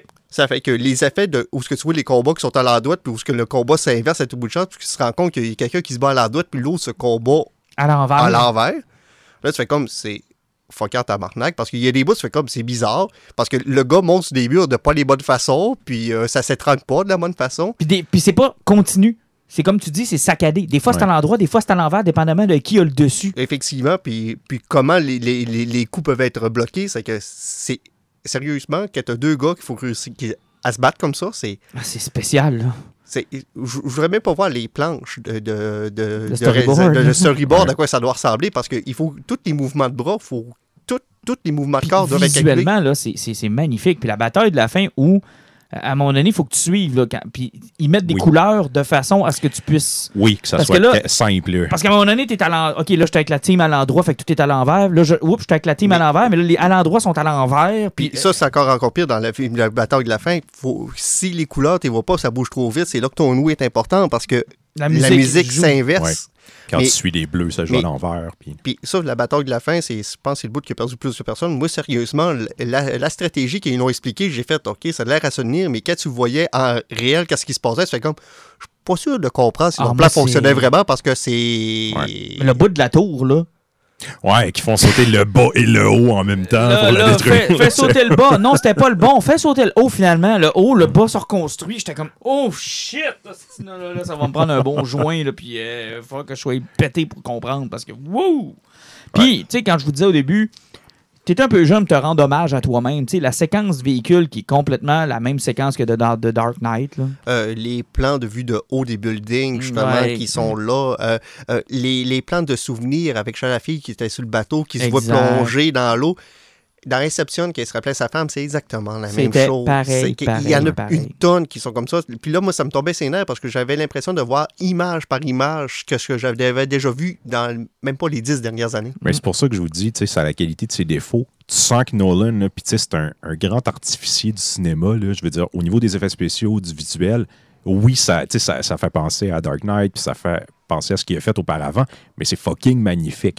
Moi, ce qui me gosse, c'est qu'il est limité par les propres histoires qu'il écrit, parce que les plans sont cool, mais tu sais, ça raconte encore sensiblement la même chose. Ben, en fait, c'est ça est-ce le que, problème. est-ce que son histoire est au service de ce qu'il voulait montrer de visuellement ou son idée est plus importante que ce qu'il voulait Ben, montrer visuellement? c'est- On s'est posé la question en sortant du film, justement, par rapport au début, la première heure, la Mm. lourdeur des, des, des dialogues. Il y a un qui rencontre Michael King. Suis très bien content de le revoir, sauf que le 10 minutes de dialogue, Ah, au nombre de, compris. de name dropping qu'il y a eu de personnages qu'on connaissait pas, là. Mm-hmm. Hey, à un moment donné, Chip Place, là, il a fallu en sortir du film que quelqu'un m'explique que c'était le nom du restaurant, parce que j'avais marqué le nom du restaurant. Hey. J'étais sûr que c'était quelqu'un, moi. J'ai allumé à la fin que le personnage avait pas de nom, Ouais, le qui s'appelait le protagoniste. protagoniste. J'ai allumé à la fin. À la fin, je me suis dit, c'est vrai, Chris, ils n'ont jamais donné son nom. Il n'y a pas de nom. Puis c'est à l'image, d'après moi, c'est ce qu'il voulait faire aussi. tu sais, Il, il donne même pas un nom. Fait qu'imagine à quel point c'était pas important de raconter l'histoire de ce Ça, puis, personnage-là pour lui. que l'algorithme, Ben- c'est laid et cheap, hein? C'est Ah, juste des ouais. morceaux emboîtés l'un Ouais, dans c'était- l'autre. Comme, c'est ça l'algorithme. Comme, hein. Ça fait, ça fait un peu simpliste, là, finalement. C'est pour ça que je disais comme pas un bon James Bond, parce que tout le long, je me disais, tu sais, il est quand même brillant, Nolan. Puis là, j'étais là, ça peut pas être une simple histoire d'un gars fou qui veut détruire la Terre. Puis Ouais, c'est rien que ça. Ben non, c'est parce que, encore une fois, c'est parce qu'ils ont traité sur un autre paradoxe, parce que dans le fond, le futur a été gâché par une catastrophe naturelle. On, on a vraiment trop gaspillé pour on a détruit le futur. Donc, le concept du monde du futur, c'est qu'ils ont envoyé de la technologie pour faire les toupies pour inverser, pour tuer la génération actuelle au grand complet, la wiper, et sauver le futur. Donc, c'est ça ce qu'on appelle le, le- le- le paradoxe grand-père, c'est que si tu te retournes dans le passé, tu tues ton grand-père, est-ce que tu vas exister quand même? Ils vont effacer le passé. Puis... C'est que, mais toi, possiblement que tu vas exister encore, ton futur va exister encore, mais tu vas avoir créé un autre univers parallèle où ce que le futur va te sauver. C'est ça. Fait que eux autres se voyaient déjà condamnés, fait qu'il n'y en avait pas de problème à détruire. C'est ce qu'ils disent à un moment donné Ouais. dans le film. Genre, ils sont un peu comme des extrémistes dans le sens où ils n'ont plus rien à perdre. Ouais. Ils disent, mais qu'est-ce qui leur prouve qu'ils vont réussir? Ils le savent ils pas. savent pas, puis ils s'en Mais- sacrent comme Ouais. dans l'an 40. Puis tu sais, ils payent ce gars-là qui est Kenneth Branagh depuis le début. Puis tu sais, là, il y a l'espèce de twist de, de- de phase terminale qui vient justifier que tu peux faire n'importe quoi dans la vie. Là. Ça, ce bout-là. euh, Ah, pour comme ça, si dès que t'es malade puis ta mort est imminente, tu peux devenir ça, un giga méchant. Le personnage extrémiste aussi que- qui, avait, qui est utilisé pour essayer de rendre justement le, seul personnage fé- féminin euh, tu sais, sympathique pour que de, de quoi tu avoir de l'empathie envers ce personnage-là, c'est que Kenneth Branagh menace à tout boucher d'un coup de poing en face, mais il le fait vraiment jamais. Mhm. Sais, le seul fait, la seule raison pourquoi tu t'attaches au personnage féminin-là, c'est que son mari la menace puis il dit Je vais te crisser un coup de Ah, poing face. esti de fou. Ouais. Sinon- Puis je vais t'empêcher de voir ton enfant, puis qu'elle l'aime donc cet enfant. Mais sinon- La personnalité de ce- de cette fille-là, elle n'existe pas. C'est juste Ah, c'est une pauvre femme battue, donc je dois l'aimer. Ouais, c'est, c'est- oui, c'est, c'est carrément ça. Mais euh, puis le bout où j'ai perdu aussi, c'est quand il décide de remonter dans le temps. Là, là, ça devient fucké parce que là, on revit toute la, narra- la- la narration à l'envers. là. Puis tu sais, on dirait qu'il y a des règles qui sont oubliées. Ben, je veux dire, quand euh, il sort du tourniquet, il conduit à l'endroit à l'envers. Puis il y a une friction, il y a un problème. Ben, puis on dirait que plus Les- ça avance, plus ça. La façon que des chars fonctionnent sur l'autoroute, je suis pas convaincu que, que lui qui échauffe un char puis il avance, Ouais. le char va en avant, mais il, il avance de reculons. Ben, Ben, moi, là, ce bout-là, j'ai aimé ça parce qu'au début, là, tu vois qu'il y a un problème à être à l'envers. Mais plus le film avance, plus ça semble plus être un problème d'être à l'envers. Ça, semble. Mais en même temps, c'est logique parce que, tu ça arrive, mettons, dans des jeux vidéo, là, tu vas, je sais pas, être empoisonné, puis tes contrôles sont inversés. Ben, tu te rends compte qu'après, genre, 10, 20, 30 secondes à jouer comme ça, ton cerveau, il s'habitue. Tu Ouais, deviens que tu, tu regagnes tes réflexes. Fait que je pense que c'est un peu normal qu'il l'ait traité comme ça. Genre, lui, c'est déstabilisant au début, mais à un moment donné, quand c'est ça ta nouvelle réalité, Puis ton corps s'adapte. L'autre affaire que Nolan a pris, puis a genre euh, froissé puis jeté dans la poubelle, il, il le mentionne, mais il l'exploite pas, c'est euh, ce que j'appelle le concept Back to the Future. C'est-à-dire que là, ils sont combien de doubles en même temps? Parce que ça, genre, il faut pas que tu croises ton toi-même, mais c'est ça, qu'est-ce qui arrive si t'en renvoies un autre? tu sais, quand est-ce que la fille rejoint le moment où elle part, puis ils sont-tu toujours deux ou tu sais ça là, il, il on dirait qu'il a comme pas voulu, il a fait, je, je sais que ça existe, Ben, je, mais pense, je pense que techniquement, c'est toujours là, deux là. parce que tu sais, c'est une, c'est une boucle. Fait que dans le fond, quand tu recules, toi, tu vas te croiser parce que t'es es comme. Tu sais, t'es- de A à B, là, t'es reparti de B, puis tu retournes vers A. Fait que tu vas te croiser de A à B, puis B vers A va parce se croiser, mais ça reste un deux. peu, là, ils disent un peu, tu sais, genre, faut pas que tu te croises. Parce que là, de ce que je comprends, c'est que le protagoniste est là en double tout le long du film. Parce Oui. que c'est lui qui se donne la mission. C'est Ben, en lui fait, qui est le chef. Oui. Fait qu'il est en double tout le long du film. Sauf qu'il y a- il y a une version de lui-même qui est ailleurs, qui est probablement plus tard. Mais ça, c'est encore une fois, c'est qu'à la fin du film, le problème est, semi, est supposé d'être semi-réglé, mais tu sais que lui, dans 10-15 ans, il va falloir qu'il reparte sa mission-là. Exact. Mais pourquoi rendu Avec là? Robert Pattinson. Exactement, parce que, tu sais, le film finit, puis ça, mais dans, dans le fond, là, là, encore une fois, on voit le problème du futur que crée le passé, c'est que pourquoi dans 20 ans, il va falloir qu'il reparte sa mission-là 20 ans dans le passé? Ah non, c'est. Pour euh, qu'elle arrive. Pour qu'elle arrive, Pour qu'elle arrive. Puis, puis sans compter aussi les tabarnaks de toupies, là, au nombre qu'il y avait, viens donc me faire chier que personne n'était au courant que ça existait. Il y en a 2000. il y a 2000 hosties de toupies, puis personne ne sait que le voyage dans le temps existe. Les il y en gens a de 2000. tourniquet. Ben oui, il y en a là. 2000. Ouais. Mais c'est parce qu'à chaque fois qu'ils en ont besoin d'un, Il y en a là. une. Il y en a un là. ouais. Ben, genre, puis ça, ça arrive un peu comme un, un cheveu sur la soupe. aussi. C'est un truc qui m'a dérangé. J'oublie le nom de cet acteur-là, là, qui arrive comme au milieu du film, puis qui est avec l'organisation. Ouais, c'est ça. Puis, euh, genre, on dirait que.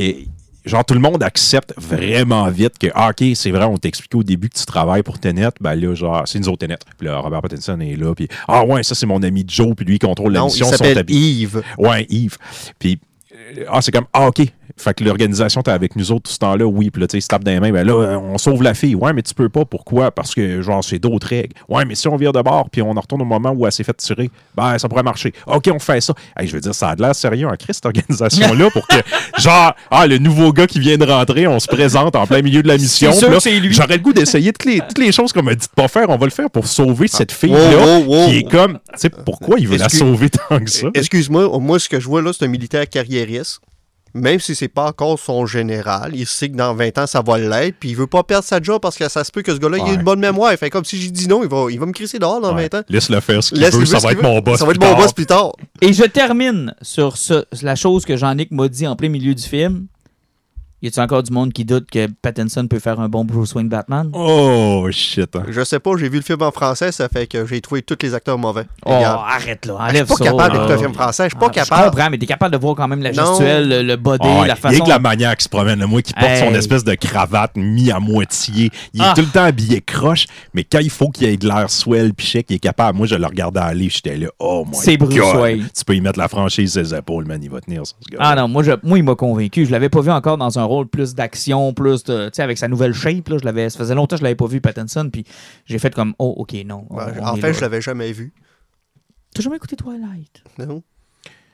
Il joue aussi, là, si vous voulez voir son meilleur rôle, si vous avez entendu parler d'Uncut Gem, le film qui est Mhm. sorti sur Netflix là, avec Adam Ouais. Sandler, qui est. Ben, ces gars-là, avant de sortir un Hidden Gem, ont sorti euh, Uncut Gem. Ah, Faut que je retrouve le nom pas du film. C'est- Lighthouse qui, qui est bon? ça? Non, ben Lighthouse, c'est incroyable aussi. C'est une grosse performance d'acteur, mais euh, les frères Safdie, allez voir le film qu'ils ont fait avant que Jim. C'est Robert Pattinson qui a le rôle principal, puis il joue une espèce de dealer de dope là-dedans. Incroyable. C'est qui essaye de sortir son frère là, pour un méfait qu'ils ont, qu'ils ont commis ensemble. Ça va vous convaincre que ce gars-là, c'est probablement un des plus grands acteurs de notre génération. là. C'est, En tout cas, moi, j'ai vraiment apprécié son, son travail dans Tenet. Là, puis, euh, Ben, regarde. tous- tous les acteurs sont géniaux. Ouais, vraiment. Ben là, Michael Caine n'est pas là longtemps, là, mais. euh, Ouais, les, les 8 secondes, lui. Là. Les Mais il introduit le- une des scènes d'action. Moi, c'est une des plus cool. là, le fight dans la cuisine, on n'a pas parlé. Là. Ouais. Mais moi, j'ai trouvé ça fucking efficace. Ouais, c'est efficace. Bref, euh, on vous encourage à y aller parce que c'est c'est le Ah test oui. pour le cinéma. Ça Maintenant, mérite d'être vu. Là. Mais effectivement, ça mérite d'être vu. Puis, tu sais, rien qu'au cinéma, tu sais, nous autres, on l'a vu sur une petite salle avec un petit écran. C'est un grand écran, ça doit aider. C'est Parce que, comme on dit, c'est une, c'est une expérience autant visuelle que, que Que sonore. sonore. C'est que si tu écoutes ça, mettons, sur ton écran d'ordinateur avec tes speakers Ah, tu le d'ordinateur, manques. tu, tu vas manquer quelque chose. Tu le manques. C'est vraiment le. Tu sais, c'est le meilleur film pour relancer le cinéma et le pire à la fois. C'est le meilleur parce qu'il exploite absolument tout ce qui est unique à une salle de cinéma. Et c'est le pire parce que c'est pas un. Mais- C'est pas mainstream. Mais on, on voit quand même que le film a rapatrié le monde en salle parce qu'au niveau des prédictions internationales, on parlait d'un 25 millions, il a sauté 50 millions. Il a quand même fait le plus du double de ce qu'il Ouais. pensait. Sauf que 50 millions, on va s'entendre, c'est c'est un film, il faut qu'il en fasse au-dessus de 500 millions pour tomber break-even. Il n'y a, pas- il y a pas de compétition, là, Puis, mais il faut qu'il y ait des gens. Vu Faut qu'il sort le rien que la semaine prochaine aux États-Unis, ben, ils n'ont pas voulu sortir le box-office nord-américain tout de suite. OK. Ils vont on attendre va être pas- ajouté. Euh, effectivement, vous autres, on va t'ajouter, mais ils vont attendre. Puis, tu sais, surtout, il faut jamais oublier que le film, même si on dit ça, que c'est des chiffres, c'est qu'on était sur un long week-end. Mm. Puis, c'est pas si impressionnant que ça. Si on prend par comparaison, New Mutant, ils ont sorti les, les chiffres en Amérique du Nord, on parle de 8 millions. Euh, Billet Ted, vu qu'il était très limité, il a fait un million. Mhm. Ouais, 50, c'est. c'est- On verra. Ben, ça, Dans c'est les, le dans les problème. circonstances, c'est très bien. Moi, c'est très bien, parce que moi, c'est la question qu'on parle des legs. Est-ce que ce film-là, pendant 18 semaines, va être populaire? Moi, j'ai l'impression que dans 3 semaines, ça. Ben, moi, c'est le- va- moi, c'est le il, move. va, il va être encore numéro un parce qu'il n'y aura Ouais. rien d'autre. Non, mais- ouais, mais attends peu, c'est le move qui a été fait. tu sais. Il y a des gens qui ont accès à ces chiffres-là avant nous autres. Là. Quelques jours après que Tenet ait ouvert euh, dans les différentes salles, Kingsman a été Ouais, il a été repoussé l'année prochaine. Suite après. Ouais. Et c'est pas un hasard, là. Ils ont Ouais. pas fait ça, euh, tu sais, ils ont- ils l'ont fait, je pense, trois ou quatre jours après que Tenet soit sorti. puis ils se sont- DC n'a pas fait de move pour son Wonder Woman non, puis ils se sont probablement dit, si lui fait juste 50 millions, on fera pas, euh, On fera pas le milliard. on fera Wonder pas ce qu'on veut, là. Fait que, euh, ils l'ont Mais repoussé. c'est ça, puis surtout que, je, vous le dis, là, euh, dans même pas un mois, là, ce film-là fera presque plus rien. là. Hey, on y va avec les poisons? Avant, avant, avant de tomber dans les poisons, je vous laisse avec une question. On n'est pas obligé d'en discuter, mais j'ai trouvé ça intéressant. Il y, a, il y a une revue française qui a posé la question est-ce que Christopher Nolan est le Kubrick de notre génération Puis là, au début, ça m'a comme irrité. J'aime beaucoup Non. Kubrick. J'adore Nolan. J'aime- Mais tu sais, j'aime pas mal plus Kubrick Non. que Nolan, mais, mais tu y réfléchiras. Non. Puis je vais te donner la réponse tout de suite pourquoi non? Pourquoi? Parce que Kubrick a touché à plein de genres puis il était pas obsédé par une seule idée. Hey, c'est ce que j'allais dire exactement. Nolan- Nolan a fait du crime. du film de super-héros, du drame d'époque, du film de science-fiction. Plus tu y penses, là, plus tu te rends compte, tu sais, il serait dû, mettons, pour un film d'horreur, mais tu sais, il n'a pas terminé. il non, il a- jamais- Attends, il attends, a pas terminé Il a encore. jamais fait un classique dans chacun des genres que tu m'as nommés là. là. Les classiques, les classiques, jamais un classique? Les classiques, on les. Son Dunkirk, Non, mais- Dunkirk, euh, ça sera jamais le- un des meilleurs films d'histoire.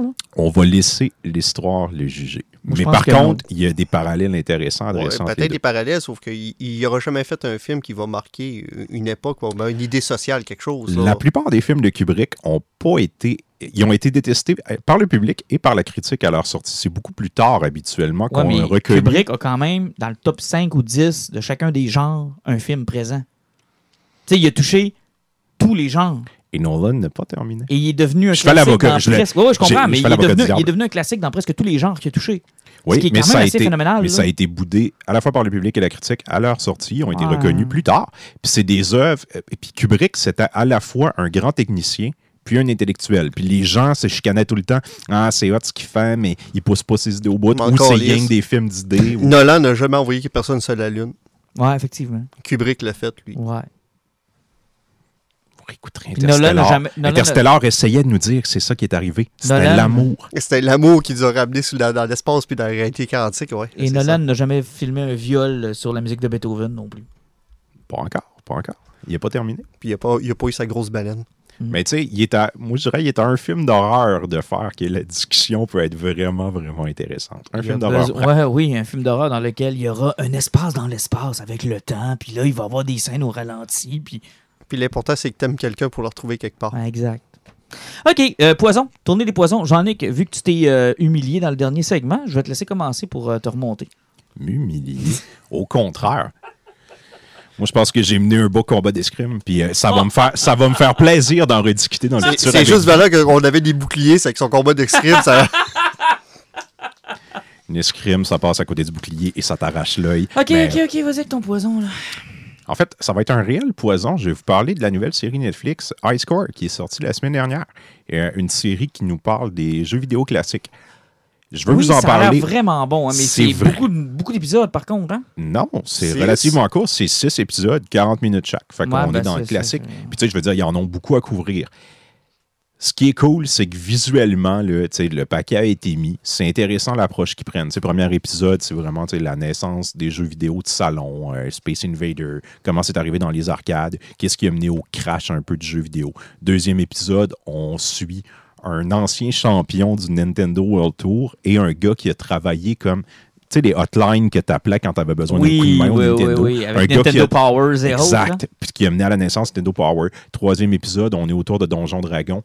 C'est intéressant. Le gros problème de la série, c'est qu'il y a beaucoup de. On va dire. de- euh, pas du créationnisme, du révisionnisme Révisionnisme. historique. Moi, je suis un grand passionné d'histoire de jeux vidéo. Puis il y a un, historien de jeux vidéo français qui s'appelle Antoine-Claire Renaud qui a écrit un article sur la série. Et vous irez lire, c'est très intéressant parce que la série a décidé de faire abstraction de certains éléments, puis on ne sait pas vraiment pourquoi. Tu sais, à un moment donné, ils parlent de l'Atari, puis ils disent que c'est la première console de salon avec des cartouches. Et c'est pas vrai. Il y avait la Magnavox Odyssey qui était sortie avant. C'est- des petits détails, mais quand tu écoutes une série qui veut te raconter l'histoire, puis qu'il y a ce genre d'éléments-là qui sont mis de l'avant, moi, ça Ça, vient me chercher, ça me gratte un peu. Je suis pas pour l'histoire, mais je veux dire, quand tu décides de raconter quelque chose, il y a une volonté, puis je trouve ça plate qui ait décidé d'y aller comme ça. C'est intéressant l'approche qu'ils prennent, c'est le fun, la série est très belle. Pour les nostalgiques, là, vous allez triper. Si vous vous rappelez de votre Nintendo, de votre Super Nintendo, c'est super intéressant, mais il y a ce petit côté-là. Gardez en tête que, historiquement parlant, puis factuellement parlant, la série est pas correcte. Alan, ton poison? Euh, moi, c'est- un poison. C'est une nouvelle série que j'ai décidé de commencer. Présentement, il y a seulement que trois épisodes sur 10 qui sont sortis. C'est une série euh, HBO qu'on peut retrouver sur Crave ici, au ben, à super écran. Euh, ça s'appelle Lovecraft Country, qui est basé sur un roman de Matt Ruff. Honnêtement, juste le fait parce que c'était du Lovecraft, je m'intéressais à ça. Donc, euh, c'est une histoire qui se passe euh, dans les années 50 aux États-Unis. Euh, tu suis un noir qui fait un, un guide touristique de la communauté noire. Donc, euh, les endroits que tu peux aller visiter sans manger un coup de balle en arrière de la tête. Tu sais, euh, je suppose que c'est vrai que ça existait parce que des années Oh, 50, ouais. c'est- Ouais. c'est- ça ressemblait En- beaucoup à ça. juste un peu avant les droits civiques. là. Ouais, exactement. Donc, euh, tu suis une gang qui est là parce qu'il y a un gars qui a appris que son, père est disparu, puis il lâche l'armée pour aller essayer de retrouver son père. C'est qu'il va retrouver le gars, puis il décide de faire un voyage pour essayer de retrouver son père qui serait disparu dans Arkham, mais finalement, il se rend compte que c'est Ardam. Au début, tu commences le premier épisode, sur la première heure, ben, c'est les premières 45 minutes, c'est très ça. Donc, c'est les Noirs des années 50, ils voyagent à des places, peu importe ce qu'ils vont, il y a toujours quelqu'un qui a un gun qui essaie. C'est que tu fais comme, est-ce qu'on va travailler encore sur une série sur le racisme, tout, tout, tout, tout? Jusqu'au temps que tu arrives à la fin du premier épisode et que ça part ou ce que tu t'en entendais pas. Oui, ça s'appelle Lovecraft, mais est-ce que tu pensais que ça allait là-toi? Il y a des monstres qui apparaissent de partout. Euh, le monde se font s'acheter par ça. Tu te rends compte que le personnage principal, euh, possiblement des pouvoirs ou des liens, pour qu'il se ramasse dans un manoir de nazis qui font des rituels magiques, puis que lui, le personnage, a des liens dans ça. Donc, c'est une histoire de magicien, de démons et de grand n'importe quoi. Ah, et un petit peu de côté religieux où, aussi tu m'as dit ça? sur HBO. Mais est-ce qu'historiquement, ça fonctionne? Je me rappelle pas de ça, moi, quand les morts Ben, nous aient envahis. Si tu lis du Lovecraft, tu vas voir que tous les liens sont là? Parce que ça part aussi sur le fait que Lovecraft avait déjà écrit une, une histoire sur les Noirs, tout, c'est parce que c'était possiblement comme beaucoup de personnes de l'époque. Ben, tu sais, Lovecraft, en plus, il osait même pas sortir de chez eux, qui était un petit peu raciste aussi. Mhm. Donc, euh, ça part de ça. L- La prémisse est super intéressante. Honnêtement, tu écoutes ça, ça, ça part d'un bord puis de l'autre, puis tu. Ah, c'est c'est incroyable, c'est tellement Ça s'écoute bien même pour quelqu'un qui, qui, qui est très amateur en Lovecraft. Ah, là, même pas besoin de connaître de Lovecraft, t'as même pas besoin. Et si je ne m'abuse, le- la série, le gros nom derrière, c'est Jordan Peele. Il Ouais, est il est- producteur. il est sur la producteur en série. arrière, tu sais, il a oui, traité oui, ça. oui. Sauf que ce qui est le fun, c'est que c'est un roman qui a l'air à faire à peu près 300 pages. Fait que Ok. Possiblement que la série de 10 épisodes, ça va être à peu près comme euh, du Watchmen, ça va être euh, une série qui va se compléter dans leurs 10 épisodes. Et honnêtement, là, à la fin du deuxième épisode, j'avais l'impression que la série était finie. Là. OK. Juste pour dire à quel point tu sais pas ce que ça s'en va, mais honnêtement, c'est super beau. C'est c'est tellement fucké, là. C'est vraiment fucking Donc, awesome. Ah, écoutez. Et je termine avec le mien très rapidement. On m'avait conseillé, en fait, euh, Jean-Nic, tu m'avais conseillé Batman Ego, Oui. euh, qui a été la suggestion finalement de Matt Reeves là, à la question, à la question quelle euh, bande dessinée t'a le plus inspiré pour ton film de Batman? Puis tu sais, ça, c'est une question classique en passant. Puis généralement, les réalisateurs répondent toujours la même chose. Batman Year One, Dark Knight Returns. Ouais. Ben, Long en fait, Halloween. Nolan avait dit c'était Long Halloween puis Long le Batman Halloween. de Denis O'Neill. C'est ça. mettons-le. Tu sais, ça ressemble Ben, toujours il, à ces il avait été chercher plein de références quand même de Year One de Frank Miller. euh, les Ouais. bottes qui collent des chauves-souris, C'est compagnie. ça. là. Puis même l'image de lui qui descend dans l'asile, c'est Ouais. carrément la même chose dans Batman Year One. tu voyais les influences étaient là, tandis que dans son The Dark Knight, il y a beaucoup de Long Halloween. tu sais, La montée d'Harvey Dent, c'est Ouais. presque identique à The Long Halloween. Euh, Dark Knight Returns, Burton en a parlé beaucoup. Ah, Euh, je pensais que tu en 89. puis en, en fait, c'est Dark Knight Returns qui a donné le goût à Burton de faire Batman carrément. Euh, les, les clins d'œil sont peut-être un peu moins là, mais c'est ça qui l'avait motivé. Alors, quand on a posé la question à Matt Reeves, j'étais convaincu qu'il allait sortir un des trois. Puis, tu sais, ça fait des années que je les ai lus, là, puis je les ai relus, puis je les ai relus, puis à un moment donné, tu t'écartes. Et non, il est arrivé avec le champ à gauche, toi. Une histoire que je connaissais même pas. De Darwin Cook, Batman Ego. Et ils ont fait un superbe volume qui d'ailleurs est sold out à cause de Matt Reeves. ils ont fait un superbe volume dans lequel il y a Oui, Batman Ego, qui est une petite histoire, hein, c'est pas très long. Mais on a jumelé à ça Selina's Big Score, qui était l'introduction à la run de Ed Brubaker et de Darwin Cook. Et il y a quelques histoires de Batman Black and White, puis il y a trois, quatre autres affaires aussi. Là. Donc, on en a fait vraiment un volume de luxe et il est superbe dans le format de Batman, de Superman Unchained. Là. Euh, donc, dans un format plus d'omnibus. Et, et l'art de Cook brille par ce format-là. C'est incroyable. J'ai adoré ça. En fait, je peux pas croire que j'avais jamais lu ça. C'est vraiment une, histoire fondamentale de Batman. là. Ah, j'avais, je peux pas croire que j'avais jamais lu ça. C'est génial. Ça m'a fait beaucoup penser à l'épisode, même si c'est pas très lié, mais à l'épisode Perchance to Dream de Batman Animated. là. Quand Batman se réveille, puis c'est plus lui Batman. Oui, oui.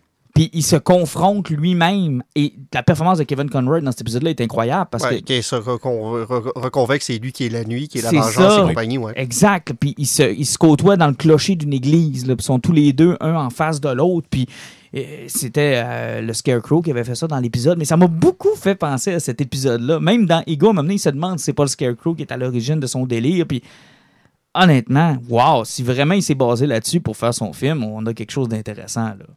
Qui a pas été soulevé dans la bande-annonce qu'on a vue, mais pas du tout. là. Non, mais tu sais, lui, on, Reeve a dit qu'il voulait faire un Batman qui cherche, qui est encore en début de carrière, pas après l'entraînement, mais tu sais, Mhm. qui, qui se pose encore les questions. Tu sais, je suis-tu Batman, je suis-tu Bruce Wayne, comment fonctionne l'alter ego, qui est l'alter ego de qui, puis est-ce que la vengeance est prendre qui, toute là, la ça. place, puis c'est ça.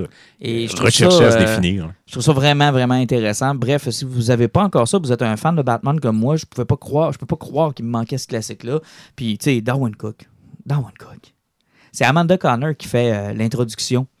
Puis elle lui, elle le louange en disant, tu sais, tous ceux qui, ont, qui avaient un style cartoonish, on se faisait sacré dehors de, de DC quand on arrivait avec nos portfolios. On se faisait dire que c'était de l'animated, qu'on était juste bon pour l'animated, puis que il n'y avait rien de ça qui pouvait percer dans les lignes régulières de DC. Puis c'est véritablement Darwin Cook qui a défoncé la porte à coups de pied. là. Ouais. Pas juste par son art, mais par son écriture qui a fait en sorte qu'on lui a donné des- du stock. Puis Amanda Connor raconte Écoute, quand j'ai vu ma première BD de Darwin Cook, j'ai sacré. là. Dans genre. Il y a un style comme le mien, ouais. il est là, puis il a réussi. C'est comme ça qu'elle a réussi à rentrer, puis qu'elle a fait euh, des runs avec euh, son mari, Jimmy Palmiotti, sur euh, Harley Quinn. Donc c'est vraiment intéressant. Il est décédé quand même jeune. Il Oui, ça fait, il ça si fait pas si longtemps, longtemps, 2016. là, 2016. ouais. il est décédé en 2016, donc voilà pour ce qui est de Batman Ego. Hey, nous autres, on se revoit vraiment juste dans deux semaines. Ouais, ouais, il faut, faut avoir le temps de dire de quoi, là, puis lâcher la TV un peu, parce que là, mais en plus, j'ai tellement écouté de films puis de tout, j'ai tellement été pas que j'ai même pas eu le temps de commencer Cobra Kai encore, là. C'est vrai, c'est sorti sur Netflix. Oh, oh oui, allez écouter ça. Ouais, saison 1 et 2 et la 3 s'en vient bientôt.